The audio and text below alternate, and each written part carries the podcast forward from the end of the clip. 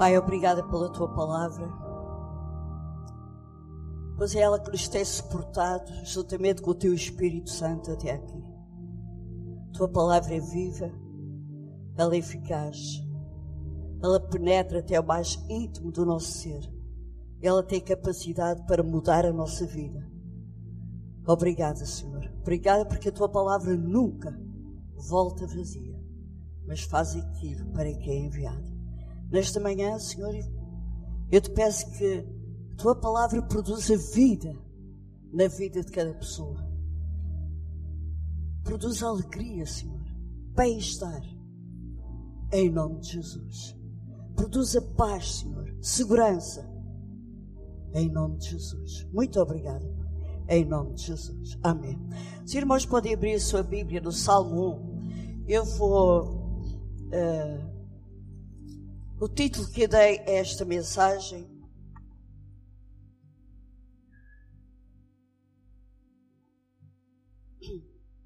O título é Plantados, mas não enterrados. Faz algum sentido? Aqui no Salmo 1, versículo 3, diz assim: Vou ler a partir do versículo 1. Bem-aventurado o homem que não anda segundo o conselho dos ímpios, nem se detém no caminho dos pecadores, nem se assenta na roda dos escarnecedores. Antes, tem o seu prazer na lei do Senhor e na sua lei medita de dia e de noite. Agora podemos ler todos. Será?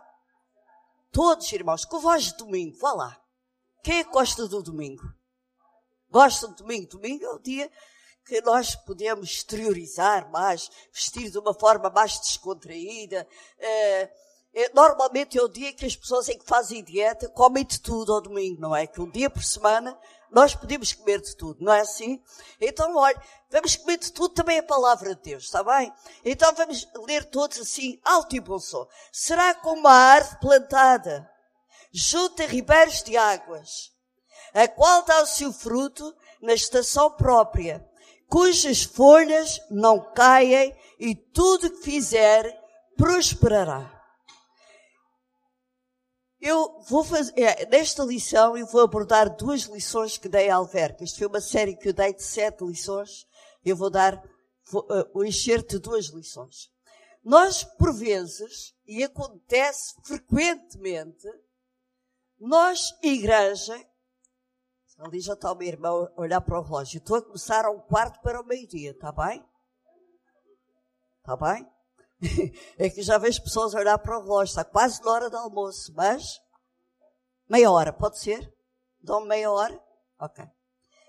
Uh, frequentemente acontece, o, pelo facto de nós estarmos plantados, mesmo assim, nos sentirmos desvalorizados e nos sentirmos desqualificados. Quem é que já lhe aconteceu isso? Pronto. Eu vou trocar isto em minutos, está bem? Uh, eu vou dar alguns exemplos e algumas histórias da, da, da, da Bíblia. Então, a Bíblia diz que nós somos árvores plantadas junto a rios. Este rio fala do rio de Deus. Uma árvore que está plantada junto ao rio é uma árvore que não depende da chuva não depende das circunstâncias climatéricas. Ela depende do rio aonde as suas raízes vão beber a água. E aqui eh, eu queria lembrar o seguinte: aonde é que os irmãos vão beber a água?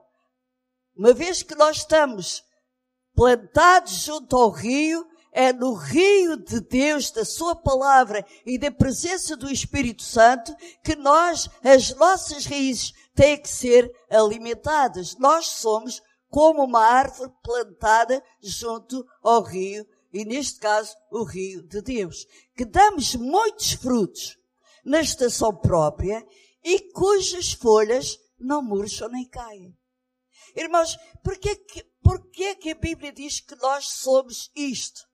Porque nós é, é, estamos plantados junto ao rio de Deus e nossa, o nosso alimento é Deus.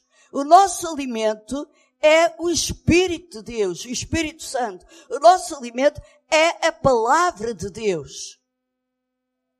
Posso ouvir um amém? Nós não somos plantas de vaso. Planta de vaso uma planta que hoje pomos aqui, amanhã pomos na sala, no outro dia pomos na cozinha, no outro dia pomos no quintal, conforme nos apetece, nós mudamos a planta. Mas eu quero dizer o seguinte, nós não somos plantas, nós somos árvores. Árvore que tem uma, raízes que vão beber do rio de Deus. E aqui a árvore o, o, mais importante de uma árvore quando está plantada é realmente as raízes, são os fundamentos. Então, fundamentos e raízes fala da nossa, do nosso caráter e da nossa vida de intimidade com Deus. Fala da nossa estrutura espiritual. Não tem nada a ver com aquilo, com a nossa aparência física, tem a ver com a nossa estrutura espiritual, com aquilo que nós buscamos de Deus. Então, para a nossa vida estar eh, em harmonia e poder se desenvolver como uma boa árvore, uma árvore saudável e uma árvore forte, convém que estas raízes, sabe, as raízes vão crescendo. De facto, há árvores que as raízes são maiores do que a parte que nós vemos. O tronco e os ramos. E na nossa vida, nós como árvores plantadas junto ao rio, importa que as nossas raízes cresçam. Nossas raízes são os nossos fundamentos, a nossa fé, a nossa esperança, o nosso amor, a nossa alegria. Ou seja, o fruto do Espírito a se manifestar em cada um de nós desenvolver o nosso caráter, para que o nosso caráter seja cada vez mais parecido com Jesus. Porque é de lá que nós vamos beber. E de como nós bebemos dele, os nossos frutos vão ser produzidos nele e os nossos frutos vão ser saborosos. Está bem? No entanto, acontece algumas coisas a nós que estamos plantados no reino de Deus, junto ao rio, há duas coisas que acontecem muito aos cristãos. Muito. É, primeiro, sentir-se desvalorizado. Está plantado, mas sente-se desvalorizado. Desculpa, sabe? O nosso palco é alverca desta altura. Eu parece, ali parece que me sinto assim. Vocês conseguem ver-me, não conseguem? Conseguem. Pronto. Eu também vejo-os vocês. E este sentir-se desvalorizado, às vezes faz com que a pessoa não se, uh, não seja tudo aquilo que Deus planeou para nós sermos. Às vezes faz com que a pessoa não produza frutos, porque se sente desvalorizada ela sente-se desvalorizada como pessoa, ela sente-se desvalorizada pelo marido, sente-se desvalorizada pelos irmãos, sente-se desvalorizada eh, pelo patrão, pelos colegas de trabalho, pode se sentir desvalorizada até pelo pastor da igreja, pelos responsáveis da igreja. Isso acontece muito.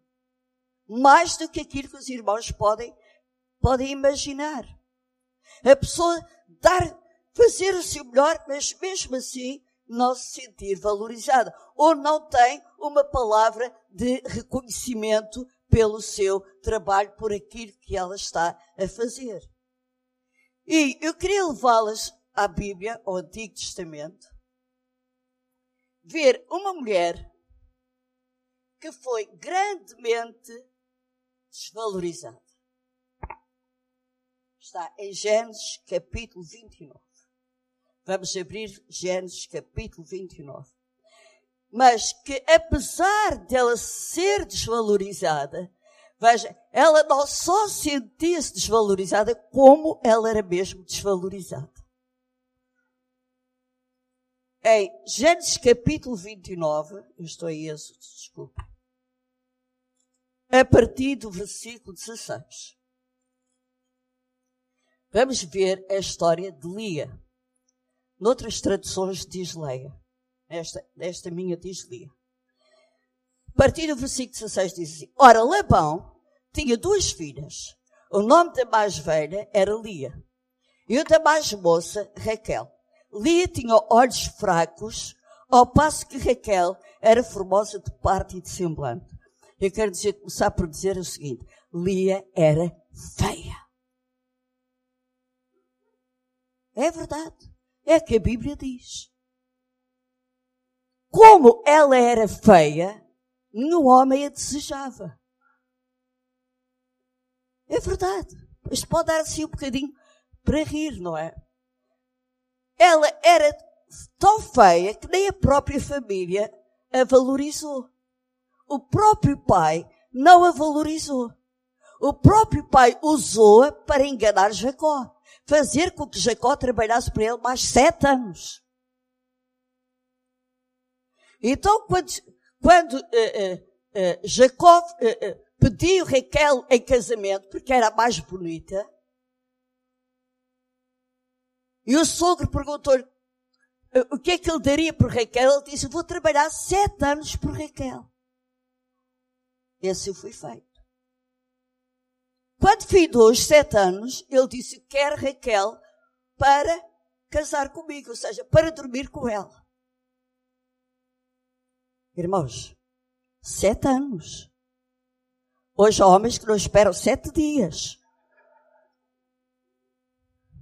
Sete anos a trabalhar por uma mulher.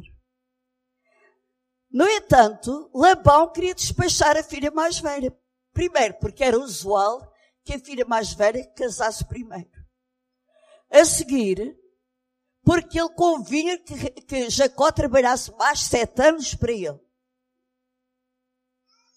E depois, como ela não era bonita, provavelmente nunca casaria. Então, no dia do casamento, Labão enganou Jacó. Pôs Lia no lugar de Raquel e ele só descobriu no dia seguinte, depois já ter tido relações com ela. Foi ter com o sogro e disse, então tu enganaste. Eu estou a chamar as coisas pelo seu nome, irmãos. Também hoje, as crianças com 7, 8 anos falam de, destas coisas com mais à vontade do que às vezes nós.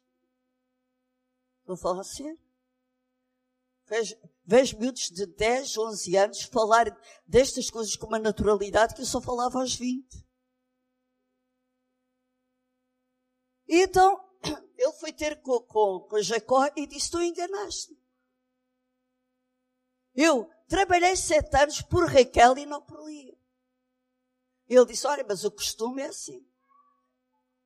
Agora, para ficares com Raquel, tens que trabalhar mais sete anos. Então ficou combinado o seguinte: aquela semana que era a semana do casamento, a semana, vá lá de lua de mel, quando terminasse, o pai ia dar Raquel. E foi assim. E aí, Jacó ficou com duas mulheres. E aconteceu o grande problema de Lia. É que ela era desvalorizada pelo pai, pela família, e sentiu-se e era desvalorizada pelo marido. Porque o marido não gostava dela. E como não gostava dela, veja só, Jacó não trabalhou nem um dia por Lia, nem um dia.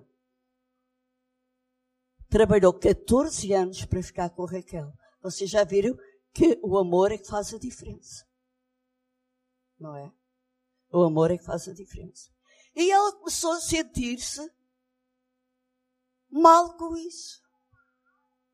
No entanto, Deus viu, aqui vamos ver, eu vou, aqui no versículo, desculpa, tenho que ver aqui, versículo 16 a 30, eu vou continuar a ler. Diz assim. Jacó amava Raquel e disse, sete anos te servirei por Raquel. Já expliquei aqui, vou passar à frente. Então Jacó disse a Labão, dá-me a minha mulher. E vou continuar, já expliquei isto. É, quando, versículo 26, respondeu Labão, não, te faz, não se faz assim a nossa terra, não se dá a mais nova antes da primogênita. Cumpre a semana desta, então te darei também a outra, pelo trabalho, pelo trabalho de outros sete anos que ainda me servirás. E Jacó fez assim, cumpriu a semana de Lia, e então Labão lhe deu a mulher, lhe, lhe deu por mulher a Raquel, sua filha. Labão deu sua serva e depois deu uma serva para, para Lia e uma serva. No entanto, nós vimos que Deus olhou para Lia e viu a tristeza dela, a dor dela. E a Bíblia diz que lhe abriu a madre e ela ficou grávida do primeiro filho. Só muitos anos depois é que Raquel, Raquel começou a ter filhos. No entanto, veja, agora vamos ver aqui uma coisa interessante. E é isto que quero chamar a vossa atenção é que apesar dela ser desvalorizada, ela frutificava. E não importa o reconhecimento que as pessoas lhe dão ao seu trabalho. Não importa os rótulos que lhe possam dar. O que importa é frutificar, mesmo que não seja, não esteja a ser valorizada. Alô? No entanto, Lia estava muito triste com ela própria, muito triste com Deus, muito triste com a situação. E o que é que ela fez? Nós podemos ver aí no versículo 31.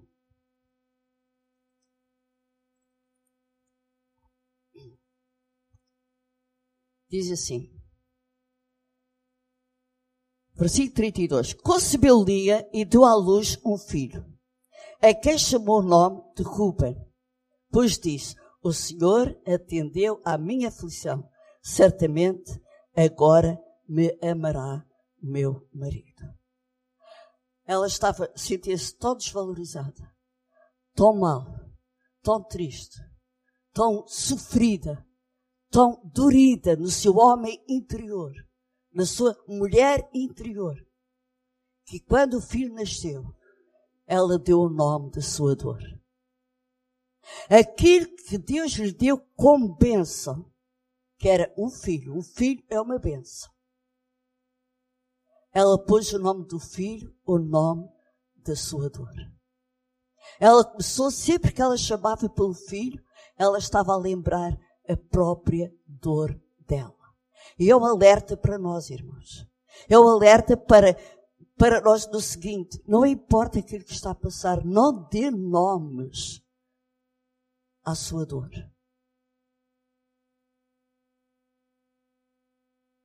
Ai, o pastor não me valoriza. Não dê nome a isso. Frutifique. Frutifique. Fale de Jesus. Ore. Ai, o meu patrão não me valoriza. Não dê nome a isso. Seja o melhor empregado da sua firma. E Deus o vai compensar.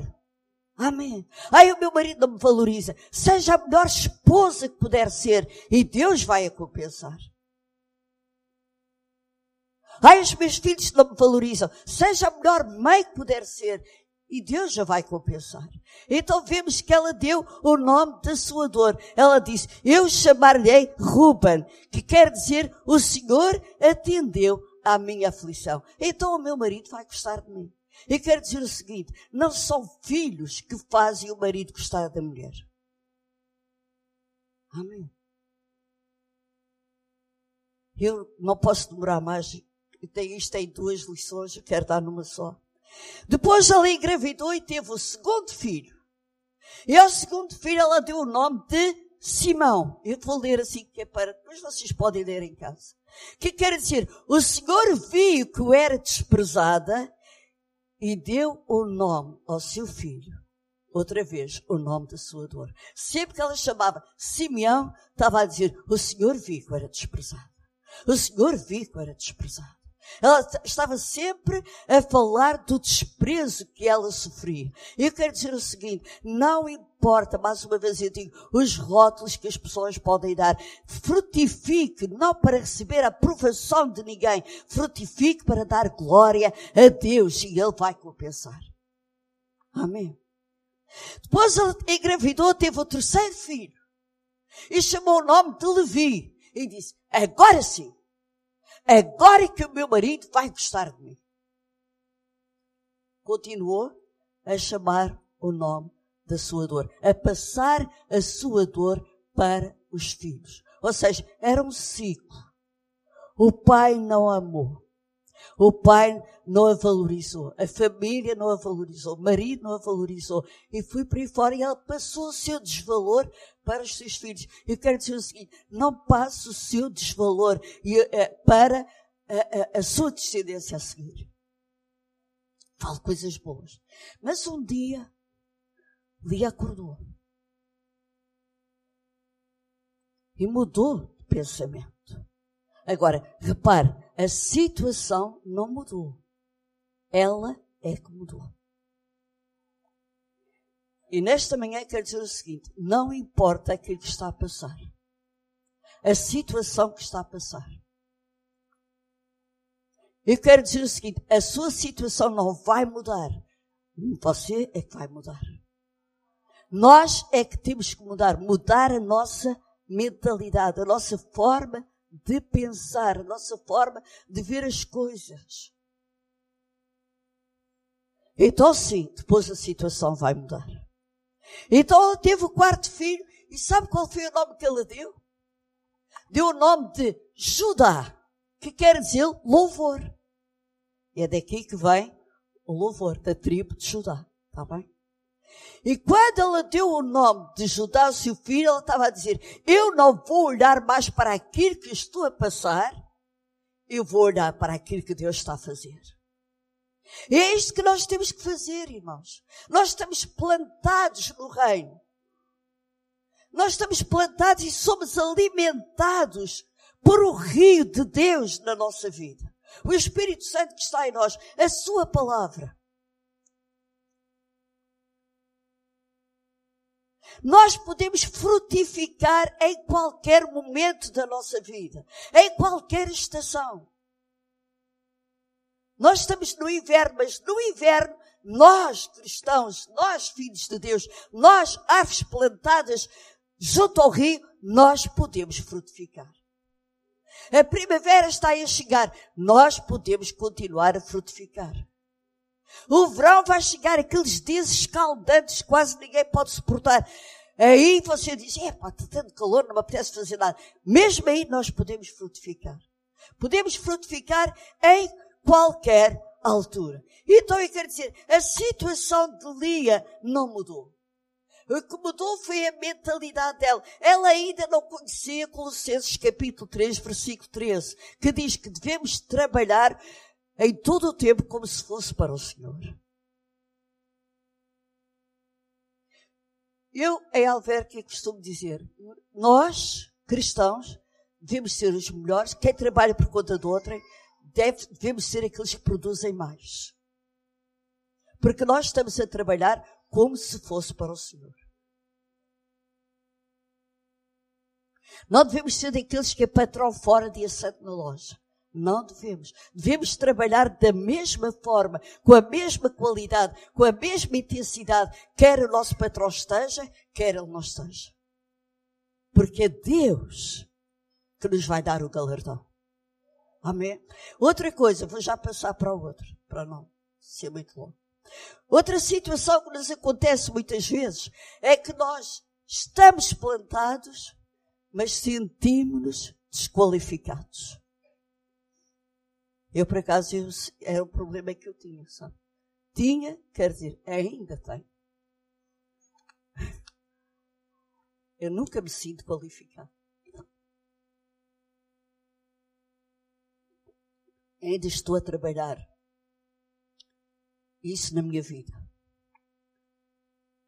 Eu sou uma pessoa bastante tímida até, vocês é que não, não, não me conhecem de perto. Cada domingo eu borboletas cá dentro como se fosse a primeira vez. Estou a falar sério. Nunca me sinto qualificada. Mas eu dou graças a Deus. Sabe porquê? Porque Ele não procura pessoas qualificadas. Ele qualifica aqueles que Ele procura. Ele qualifica aqueles que busca. Ele, ele qualifica aqueles que ele chama. Então, pensando assim, eu este de coragem e ousadia é Evo. Aqui temos outra história. Vamos para a história de Gideão e eu vou tentar ser breve, está bem?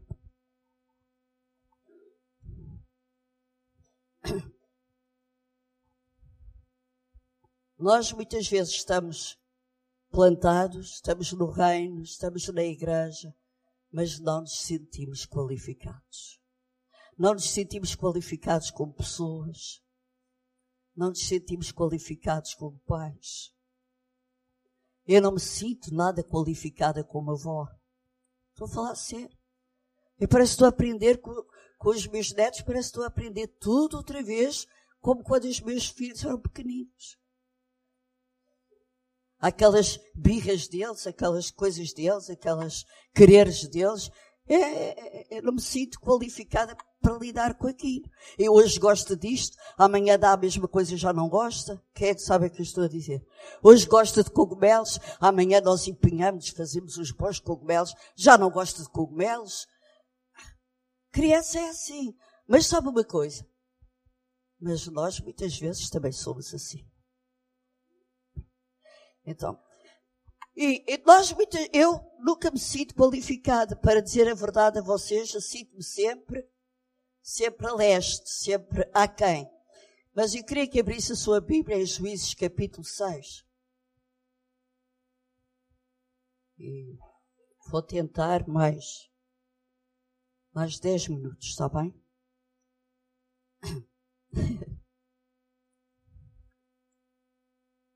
Juízes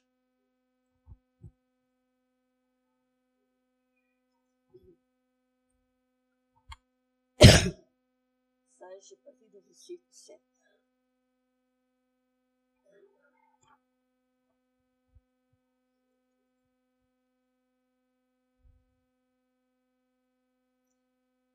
Diz assim: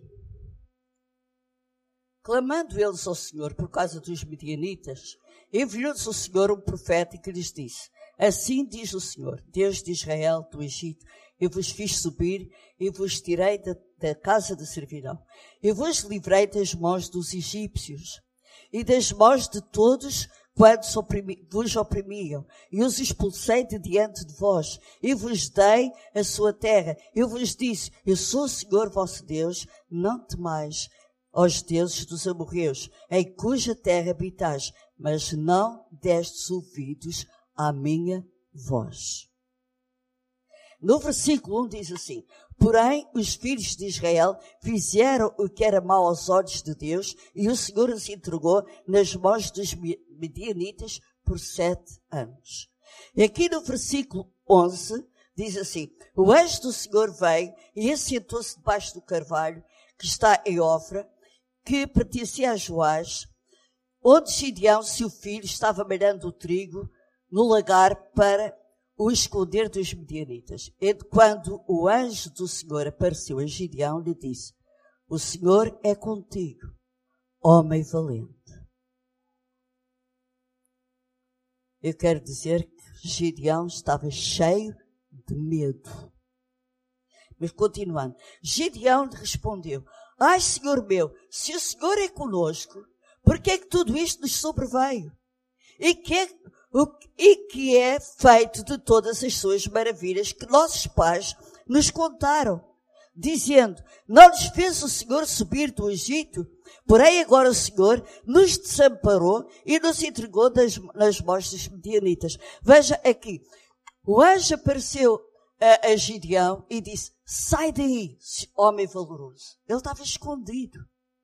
Se nós continuarmos a ler, ele estava a malhar o trigo no lagar. Toda a gente sabe que lagar não é lugar para malhar trigo. O trigo é malhado nas eiras. Alto. Onde o vento passa e leva uh, uh, uh, pronto, as impurezas do trigo. Exato. Ele estava escondido, estava cheio de medo dos medianitas.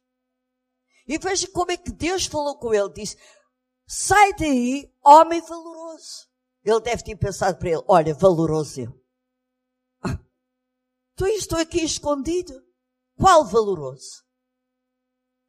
E depois começou a dizer, ó oh, Senhor, então mas se é assim, se tu queres que eu saia daqui, e porquê é que tudo isto nos aconteceu? Mas nós vimos no versículo 1, foram eles que se afastaram de Deus. E não Deus que se afastou do povo. E depois vimos aqui no versículo 10 eh, que eles não deram ouvidos à voz do Senhor. E ele perguntou assim, então mas responde-me lá Deus, por que é que isto nos acontece? O que é que nós fizemos para estarmos assim? Ele pôs três questões a Deus. E sabe uma coisa? Aconteceu com Gideão aquilo que acontece quase sempre conosco. É que Deus não respondeu a nenhuma das questões. E sabe porquê que Deus não respondeu a nenhuma das questões? Porque Deus não estava, não queria que Gideão perdesse tempo no passado dele. Deus estava a puxar Gideão para o futuro. Aquilo que queria fazer através dele. E nesta manhã, Deus quer nos puxar para cima, quer nos puxar para o futuro, para aquilo que Ele quer fazer através de cada um de nós. Amém. É para testemunhar de Jesus Cristo e ganhar almas para Ele, vamos fazer. Vamos na sua força e na sua, na nossa força e na nossa valentia que Ele nos deu. E Gideão pôs-se ali a questionar. Porque ele estava cheio de medo, eles tinham sido roubados, os bens deles tinham sido roubados, as mulheres tinham sido roubadas, as casas tinham sido roubadas, eles estavam miseravelmente pobres. E muitas vezes, quando nós estamos plantados no reino, há três coisas que acontecem. Muitas vezes nos sentimos subfinanciados, não temos dinheiro suficiente para fazer aquilo que Deus quer que nós façamos. E é de propósito, irmãos. Porque Deus quer ser a nossa, diga comigo, fonte. Ele quer que nós aprendamos a depender dele.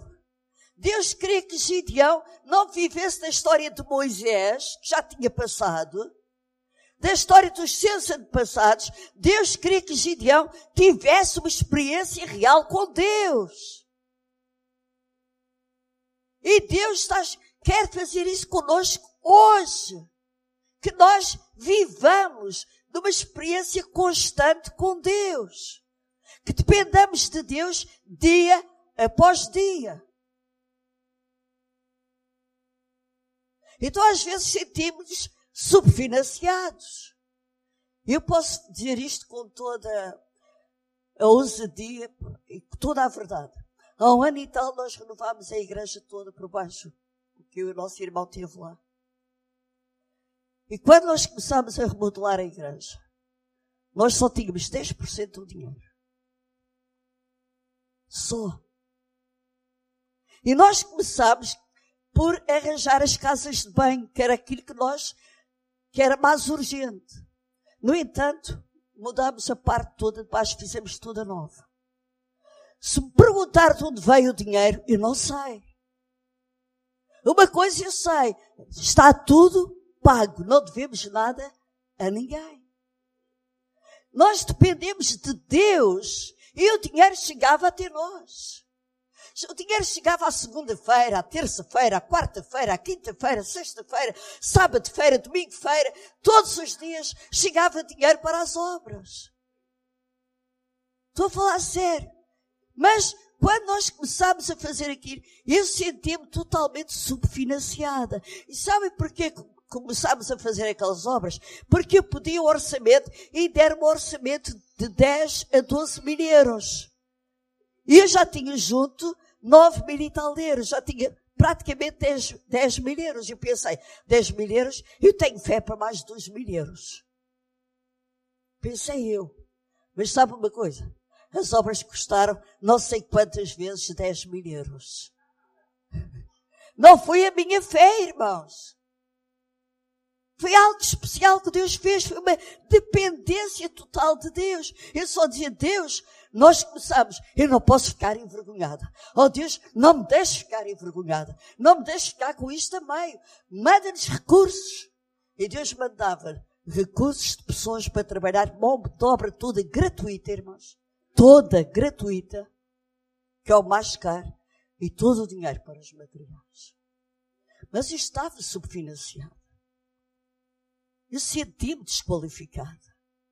Eu não, sentia, não me sentia capaz de fazer aquilo. Eu não me sentia capaz de vir hoje pregar para vocês. Estou a falar sério. Nunca me sinto capaz, nunca me sinto qualificada para isso. Mas ainda bem que assim depende de Deus. Amém? Então Gideão também não se sentia qualificado. E Deus disse a eles, estou mesmo a terminar, olha, prepara-te, vocês vão arrasar os medianitas. E o exército dos medianitas, diz a Bíblia, que eram tantos como gafanhotos.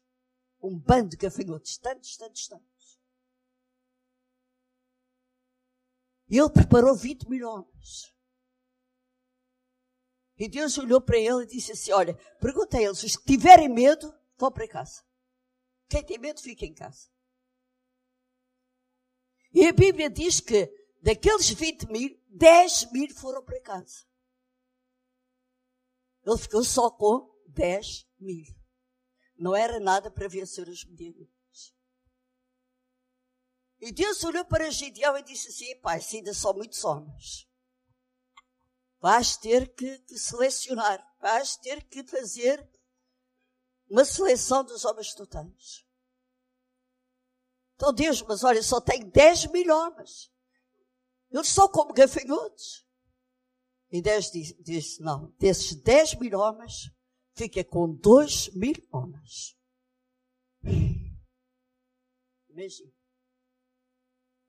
Lá foram os outros 8 mil para casa. Ficou 2 mil. E Deus disse, ainda são muitos homens. E Gideão disse assim: Muitos homens. Tu é que tu achas, Deus? Mil?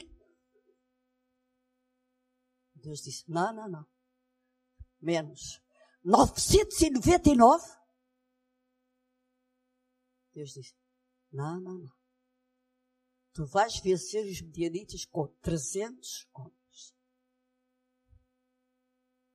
E agora imagine o exército de Israel. Sabe, o exército de Israel era um exército poderoso. Eles tinham vencido, eles tinham experiência de ter vencido o exército de Faraó, portanto era um exército valoroso. Mas eu imagino naquele dia, eles a, a enfrentarem os medianitas, cheios de medo e pensar assim, nós vamos morrer, sim, nós vamos morrer, sim, vamos morrer ou não, vamos morrer ou não. Cheios de medo. E Deus deu estratégia a Gideão que ele eles, 300 homens, arrasaram os medianitas, que o exército era tão grande como o exército, como um bando de gafanhotos. Eu quero dizer o seguinte. Não importa quão desqualificado é que você se sente. Gideão sentia-se desqualificado. Olha, ele, ele sentia-se subfinanciado, desvalorizado e desqualificado. Subfinanciado porque ele era da tribo mais pobre das tribos. E da família mais pobre das tribos. E o irmão mais fraco da família. Sabe quando eu comecei, sabe quando eu comecei a, a pregar a palavra de Deus? Depois de ler esta história há muitos anos atrás. Que eu fazia, quando nós fomos chamados para o ministério, fazia tudo o que fosse bastidores. Tudo. Preparava lições, estudos bíblicos, fazia tudo. Eu disse ao meu marido, mas eu não falo. Tu é que falas. E um dia li isto, fez-se luz para mim. Ele era o mais fraco, o mais novo da família, Os mais novos não eram escolhidos. Eu era a mais nova da família. Era e sou. Era a mais frasina da família. Era e sou. As minhas irmãs são todas mais. Os meus irmãos, altos e tal. Eu sou assim. Eles brincavam comigo quando era miúda, diziam que era o palito elétrico, porque eu era magrinha, nunca parava. Estão a ver? Eu tinha, eu, eu tinha um complexo de Gideão. Desvalorizado. E desqualificado. Mas quando eu li a história de Gideão, eu fui ter com o meu marido e disse, olha, a próxima reunião de senhoras, se me permitires, quem vai falar sou eu. Ele ficou, uau, o que é que aconteceu? Depois contei a história. É assim, nós muitas vezes estamos plantados no reino, alimentados do rio. Deus nos está a alimentar dia após dia, hora após hora, minuto após minuto. Nos está a ministrar. Mas mesmo assim, nós temos o síndrome de desqualificação. Nos sentimos desqualificados. Eu não sei falar em público, eu não sou eloquente, eu não tenho. Tudo isso, eu sei o que é que estou a falar, irmãos. Ainda hoje eu sei que não sou eloquente. Mas ainda hoje eu sei, mas eu tomo as tintas para isso. Eu dou a mensagem que Deus coloca no meu coração e eu prefiro pregar meia hora de coração para coração que pregar meia hora com tanta eloquência que não vai tocar as vidas, quer vidas mudadas. E foi o que aconteceu com, com Gideão. Deus usou para mudar o, a, a vida do povo de Israel. E nós, eu já estou mesmo a terminar, Deus quer usar-nos. Mesmo que possamos estar desvalorizados. Mesmo que possamos nos sentir desqualificados. Mesmo possamos não ter todo o dinheiro que precisamos para fazer aquilo que Deus nos fala para fazer. Eu quero dizer o seguinte. Tenha ousadia. Não vá na sua força, mas vá na força daquele que o chamou. Sabe uma coisa? Não foi Gideão que ganhou a batalha. Nem sequer os 300 homens foram com ele. Foi Deus que venceu a batalha. Não foi pastor Leitão. Foi Deus. Sabe uma coisa? O importante quando nós nos sentimos desqualificados e mesmo assim nós avançamos. E Deus faz a parte dele, que é a parte que nós não sabemos, nem conseguimos fazer. O, o, o interessante disto é que quando nós contamos a nossa história, nós estamos a dar glória a Deus. Quando eu conto a história, fiz aquelas, fizemos aquelas obras todas e só tinha 10% do dinheiro, eu estou a dar glória a Deus, porque o dinheiro foi Ele que trouxe, as pessoas foi Ele que trouxe, a mão de obra foi Ele que trouxe, foi Ele e não eu, foi Ele e não a minha fé. Ele, a, a fé de Deus superou toda a minha fé. Amém. Sabe porque Ele, ele olha para nós que nos sentimos desqualificados, ele diz: Eu escolhi-te. Ainda bem tu te sentes desqualificado. Sabe uma coisa que eu descobri? A melhor qualidade que uma pessoa pode ter para Deus, não fiquem chocados, é não ter qualidades.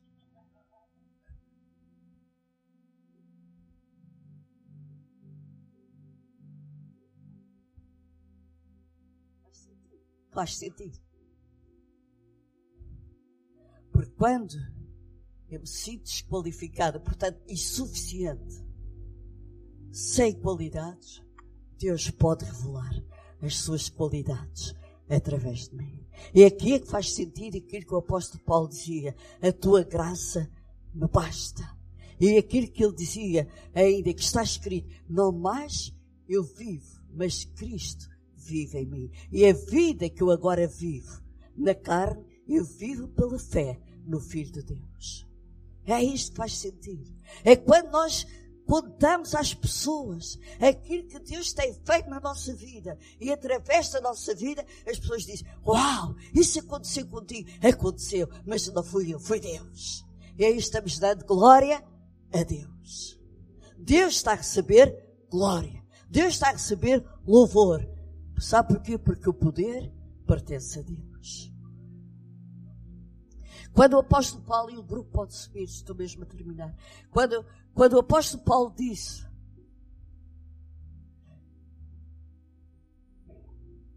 que a força do quando ele estava fraco, então ele era forte. Sabe o que é que ele estava a falar? Ele estava a falar de uma força e um poder que lhe tinha sido concedido por Deus. Vindo para o Novo Testamento, nós vemos Pedro, que era um homem desqualificado, quando foi cheio do Espírito Santo, diz que ele levantou a sua voz. Ele era bruto, ele não era eloquente, mas ele cheio do Espírito Santo, cheio de Deus. Ele levantou a sua voz, pregou o Evangelho e quase 3 mil pessoas se converteram. Paulo, o apóstolo Paulo, antes de ele ser o apóstolo e o, e o, e o escritor de três quartos do, do Novo Testamento, ele era o assassino dos cristãos e o perseguidor da igreja. Mas Deus sentiu-se atraído por ele. Ele disse: Vou escolher aquele homem e ele vai fazer aquilo que eu quero. E por isso nós ouvimos o apóstolo Paulo dizer: Não mais eu vivo, mas Cristo vive em mim. Por isso é que vemos Jesus dizer: Eis que vos dou poder para pisar serpentes e escorpiões e toda a força do maligno e nada vos causará dano algum. Este poder é de onde, irmãos? Não é o poder inerente de Deus, é o poder de Deus que nos foi concedido. Quando Jesus, quando Jesus diz, ide por todo o mundo, pregai o Evangelho a toda a criatura. Aquele que crer e for batizado será salvo. Estes sinais seguirão os creem. Porão as mãos nos enfermos e os curarão. Expulsarão demónios. Falarão novas línguas. Vocês acham que isso é o quê? É o poder inerente de Deus? Não. É o poder que Deus nos concedeu. Não é um poder inerente meu. É o poder que Deus me concedeu. Porque quando é inerente quer dizer que é meu, pertence-me a mim, faz parte da minha natureza, da minha pessoa. Mas o poder, este poder que está a fluir de mim para vocês nesta manhã, não é meu. É o poder que Deus me concedeu para estar aqui esta manhã a falar para vocês. É o poder que eu vou usar daqui a pouco para pôr as minhas mãos nos doentes e eu acredito que eles serão curados. Porque não é o poder meu, é o poder que concedido por Deus e que Jesus disse. Ide, pregai o Evangelho. Põe as mãos nos doentes, eles são curados. Porque não é o meu poder. É o poder que foi concedido. Não é o seu poder é o poder que foi concedido. Então, nesta manhã, eu quero desafiar vocês. Não importa se é desvalorizado. Oh, Deus está a ver aquilo que você está a passar. Ele conhece o seu sofrimento, conhece a sua dor. Frutifique, mesmo nessa situação. Não importa se é desqualificado. Ai, não, não me sinto suficiente para fazer aquilo. Vá, Deus disse para fazer, faça. E Deus vai fazer o resto, aquilo que nós não podemos fazer. Não importa se não tem o dinheiro todo para fazer aquilo que Deus quer que você faça. Comece e o dinheiro vai aparecer. Porque Deus vai enviar. O segredo que eu aprendi, mesmo naquele tempo de obras, é dar, dar, dar, dar. Continuar a dar. Como se tivesse dinheiro aos, aos montes. Como se tivesse dinheiro aos montes. E quanto mais eu dava, mais chegava. Mais eu dava, mais chegava. Mais eu dava, mais chegava. Eu nunca deixei de dar os meus dízimos. Nunca deixei, a igreja nunca deixou de dar os dízimos. Nós dávamos e Deus dava. Nunca deixámos de ajudar as pessoas necessitadas. Nunca. Há famílias que a igreja sustenta todos os meses. Nunca deixámos de fazer. Muitas vezes era pela fé que o fazíamos, mas fazíamos e Deus honrava. Amém. Eu estou a falar com conhecimento de causa. Eu não estou a falar como Gideão falava de Moisés. Não, sabe, Deus queria que Gideão contasse a sua história. Amém. Cristina, Deus quer que você conte a sua história. Querida irmã, Deus quer que você conte a sua história. Porque cada vez Irmão Miguel, Deus quer que você conte a sua história. Porque cada vez que nós contamos a nossa história, da nossa incapacidade, da nossa desqualificação, da nossa uh, subfinanciamento, de tudo isso, e vemos a mão de Deus, nós estamos a dar glória a Deus. Vamos, vamos ficar por aqui. Olha, abusei um bocadinho o tempo. Pronto. Vamos, vamos orar. E nesta manhã, eu quero orar por pessoas que se sentem desqualificadas. Para Deus revesti-lo do seu poder. E quero orar por pessoas que estão doentes fisicamente. Vamos nos levantar, vamos adorar a Deus. Estamos na reta final.